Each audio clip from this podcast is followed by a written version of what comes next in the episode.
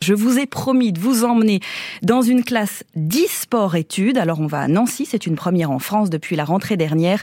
10 heures par semaine, 15 élèves se spécialisent dans les jeux vidéo au lycée Pierre de Coubertin. Euh, on pousse la porte avec Thomas Séchier. Des ordinateurs dernier cri sur chaque table et un clavier qui clignote de toutes les couleurs. Dans cette petite salle du lycée, pas besoin de cahier ni de stylo. Là c'est clavier, souris, manette et, et casque. Les trois prochaines heures, Lucas et Raïm vont les passer à jouer. Dire on va faire des cours d'e-sport, bah, c'est encore euh, un rêve pour nous. C'est comme dire on va jouer aux jeux vidéo à l'école. quoi. Ma vie elle a pris une tournure depuis que je suis dans ce lycée. Je suis venu exprès pour euh, la, la, section e-sport. Franchement c'est incroyable. Mais attention car tout cela est encadré. Les élèves se forment à Valorant, Rocket League et Fortnite. Trois jeux vidéo très populaires. Amine et Lucas l'assurent, c'est du sérieux. Avant euh, la section, on joue juste pour s'amuser. Maintenant on joue pour euh, la compétition en fait. Pour gagner des tournois, essayer de faire les plus gros. Et de gagner des revenus. Oui, ça devient très bon. Vis-à-vis -vis des parents, bah, les parents au début ils sont pas trop d'accord. Puis ensuite, en voyant ce que ça donne, on est plus attentif, on, est, on écoute plus les coachs. Le comportement, il change aussi. Donc, au final, les parents trouvent que c'est bénéfique pour euh, leur enfant. En cours, on apprend aussi la cohésion d'équipe. Il faut avoir une bonne hygiène de vie, etc.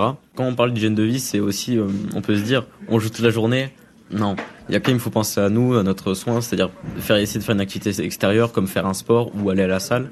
Aussi bien manger, avoir une bonne hygiène euh, niveau nutritif faire vraiment attention à ça et essayer aussi de ne pas oublier les douches, et, etc. Tous le savent, la route est longue et pour les encadrer, le lycée fait appel à des coachs professionnels de e-sport qu'on appelle ici par leur pseudo. Méneg, coach professionnel de Valorant. Méneg qui intervient aujourd'hui en visio. Oui, je suis, je suis chez moi. Je suis à l'autre bout de la France, je suis à Rennes. Alors moi, je peux les immerger directement dans une partie de, de, de jeu professionnel pour leur montrer des choses et on peut regarder ça sur des vidéos, faire des pauses, en discuter ensemble, faire ce qu'on appelle plus de la théorie, de la tactique.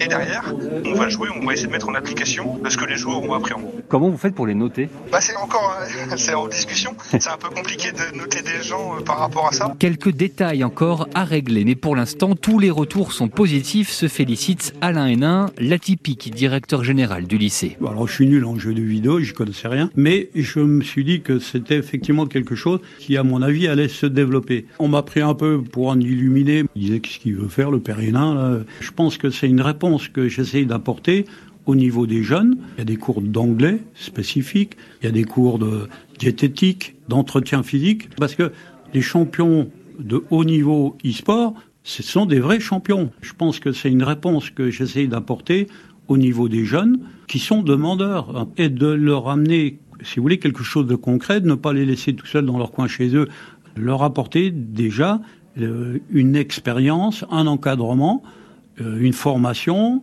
quelque chose de, sérieux. Le directeur qui rêve d'organiser cette fois un grand tournoi de e-sport dans les prochains mois.